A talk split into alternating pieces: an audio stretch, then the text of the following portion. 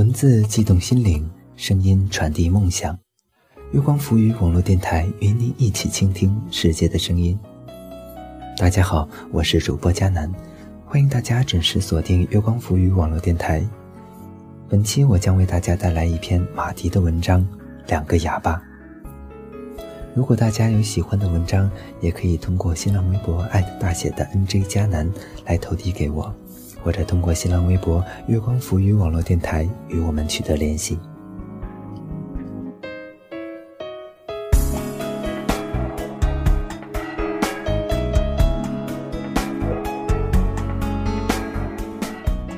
很多年以后，我问自己：我们之间是否存在过爱情？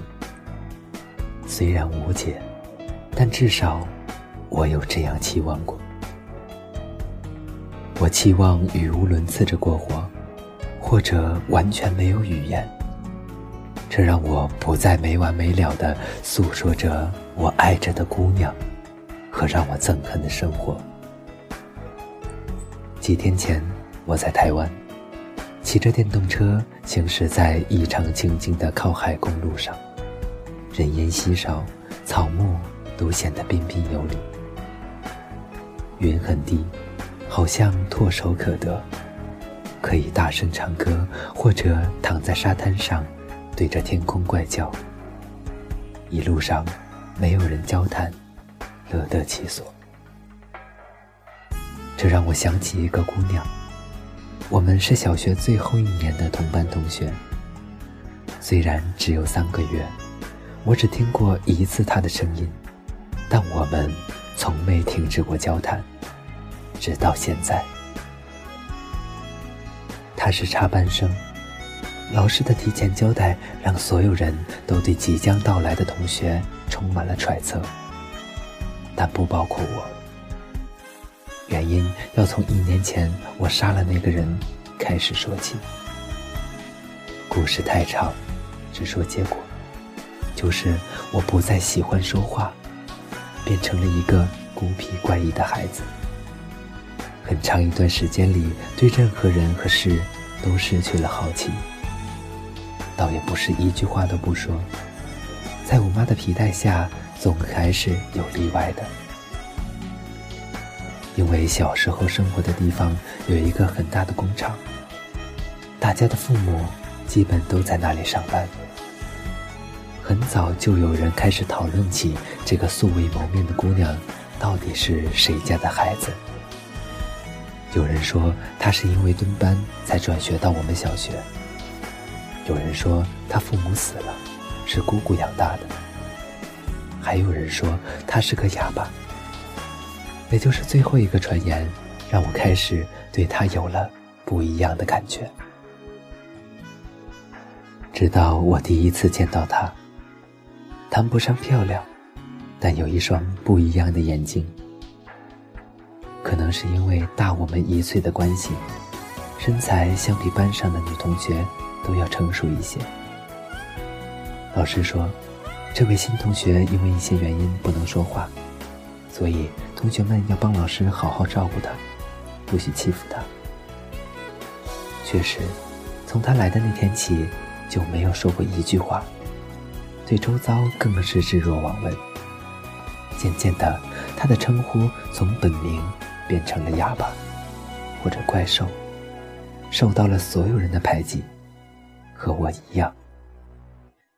尽管如此，他还是默不作声，连生气都没有过。我喜欢他的眼神，那种感觉就像在肆意玩弄着好奇者的心。我们座位离得很近，让我有足够的条件观察他的一举一动。其实他除了不曾说话，任何行为都和正常人无异。但在那个年纪，所有人都喜欢凌驾于他人之上。很可惜，我和他都属于被高高在上者踩在脚下的那种。我开始试图接近他。传纸条成了最便捷的方式。起初他从不理睬，直到有一次我看到了他在看一本书，便问他书的名字，他居然回了我。是《海底两万里》。如果你看完，可以借我吗？我抓住机会，继续和他攀谈着。好，如果你能两天看完的话，他回。这是我们第一次交谈，依旧冷漠。因为课业，我对书本完全没有兴趣。为了能继续和他说上话，还是硬着头皮看了起来。现在想想，还是很感谢他。如果不是他，我完全不知道课本上学来的文字还能有这种让我如此着迷的排列，让我感觉到了另一个世界。自此，我经常找他借书来看。慢慢的，他的回复也不再刻板，话也多了起来。我们从凡尔纳聊到大仲马、巴尔扎克，和让我们脸红心跳、似懂非懂的杜拉斯，最后聊到了未知的爱情和幼稚的未来。我为我们的早熟感到骄傲，越来越觉得他的独一无二。放学路上也开始有了我们并肩的身影，但我从没问过他为什么不会说话。有次周末，我们坐车到很远的图书馆去借书，看着林立的高楼，我突然想到一句话，就写了下来给他：世界的欲望是无限大的。他看了之后对我笑了一下，虽然漫不经心。我却受到了极大的鼓舞。那以后每天我都会想一句类似的话写给他。我承认，那时候自己被他迷得神魂颠倒。我们经常争论一些超越年龄的话题。也就是那段日子，我开始懵懂地审视起这个最熟悉又最陌生的世界。我们还一起听音乐。为了能一起买一盘磁带，每天放学不坐公交，省下钱走很远的路回家。他原本就不会说话，而我的话也跟着越来越少，只对他是个例外。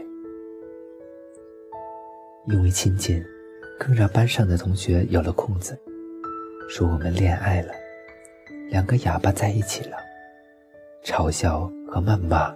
接踵而至，欺负我们的行为也愈演愈烈。课本被扔到楼下变成了常识，偷偷买来的磁带也被扯出了字条。把每一本课本的空白页都撕下来，折成飞机扔回教室。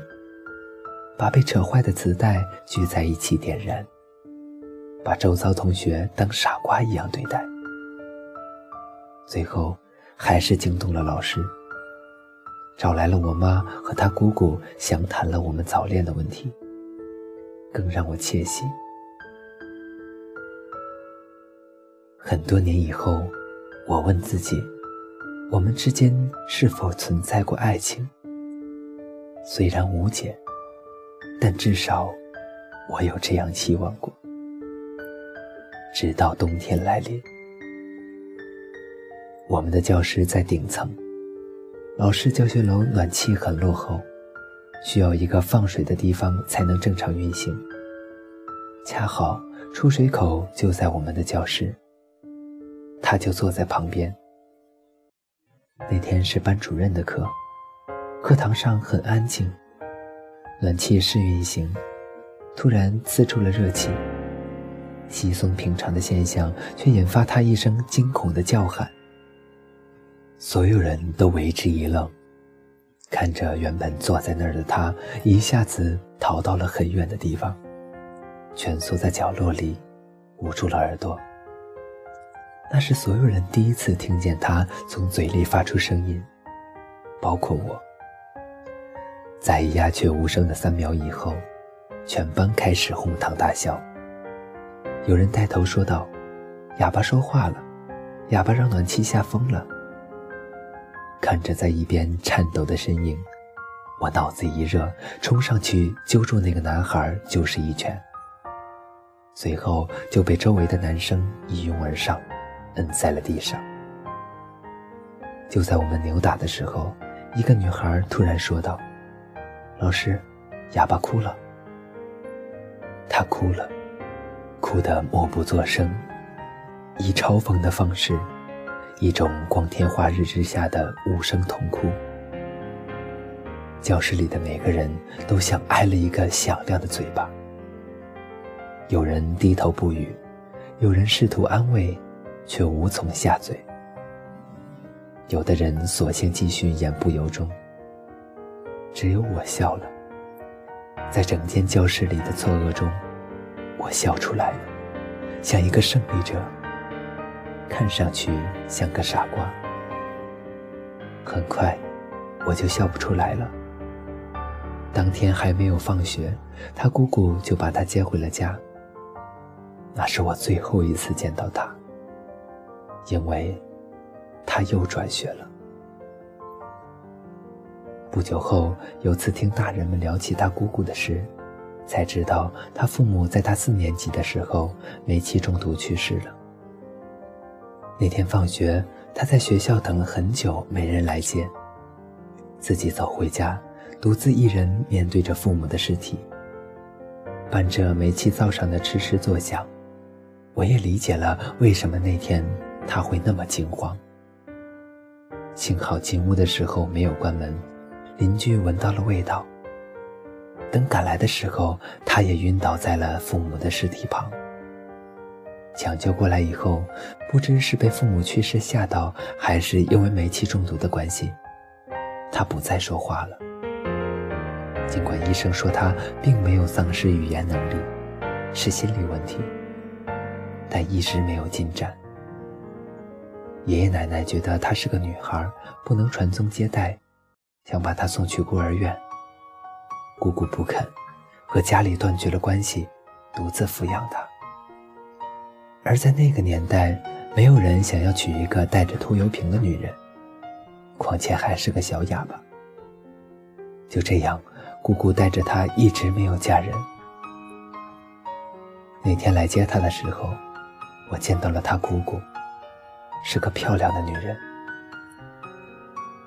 我一直在等她的信，曾经给她写过家里的地址，为了能在寒假的时候也能继续交谈，但不确定他是否还留着。两年多以后，我才收到了他的信，信里。是这样写的：“很久不见，是否安好？不知道你还记不记得我，但我一直没忘了你。也许你后来听说了一些我的事，虽然那都不重要了。我们各自已经有了新的生活，但还是会记挂起你。和你说个秘密吧，其实我不是哑巴。”一开始是因为不敢说话，但渐渐我发现自己真的不需要再说话了，因为这让我有足够的时间扪心自问，和自己说话就够了，也不再需要朋友，因为我发现所有问题都来源于内心，书和音乐就是我的朋友，直到那年遇见你。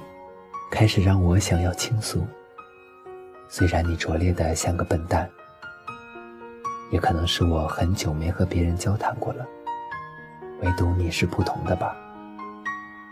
对于姑姑，也从没这种感觉，因为我不知道要以何种语言面对他，来诉说我的感恩和愧疚。我承认，这是懦弱。我也写给你一句话吧。为什么那么多人着急放弃沉默？可能是因为，他们从没真的沉默过。谢谢你，现在我很好，希望你也是。勿念。你在南方的艳阳里，大雪纷飞。我在北方的寒夜里，四季如春。如果天黑之前来得及，我要忘了你的眼睛，穷极一生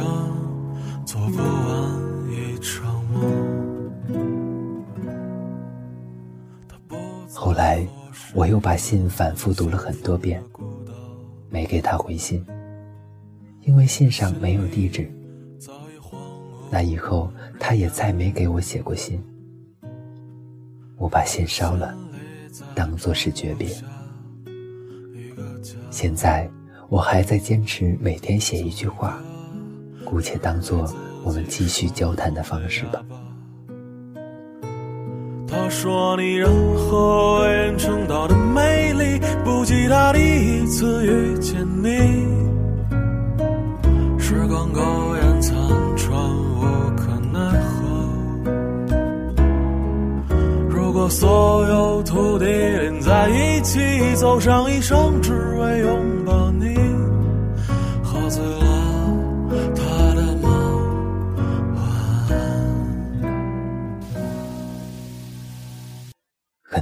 后的今天，我还依稀记得，曾经有一天，我们一起放学回家，路过那家盗版磁带店，店家正在放那些花儿。我们站在那儿，听了很久。夕阳斜照在她的脸上，很漂亮。她一直闭着眼睛微笑。我有一种感觉，那时候她一定在跟着哼唱。唱着今天还在远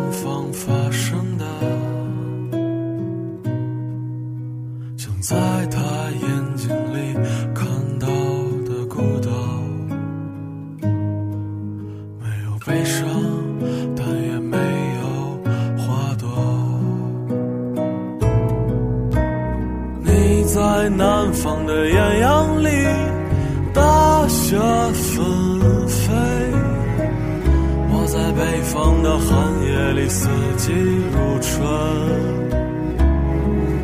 如果天黑之前来得及，我要忘了你的眼睛，穷极一生做不完一场梦。好了，本期的节目到这里就结束了，我是主播佳南，更多精彩敬请关注新浪微博“月光浮语网络电台”或者搜索添加公众微信号“整理月光”，我们下期再见。天黑之前来得及，